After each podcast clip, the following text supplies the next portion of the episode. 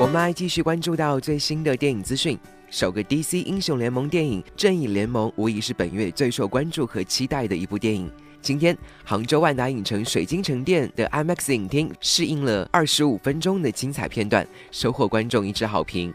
片中，蝙蝠侠、神奇女侠、闪电侠、海王、钢骨等众英雄组团暴打反派荒原狼，帅到飞起。现场的媒体和粉丝都表示，虽然播放的只有片段，但精彩程度让人瞠目结舌，称赞这是迄今最棒的 DC 超级英雄电影，今年最燃的电影。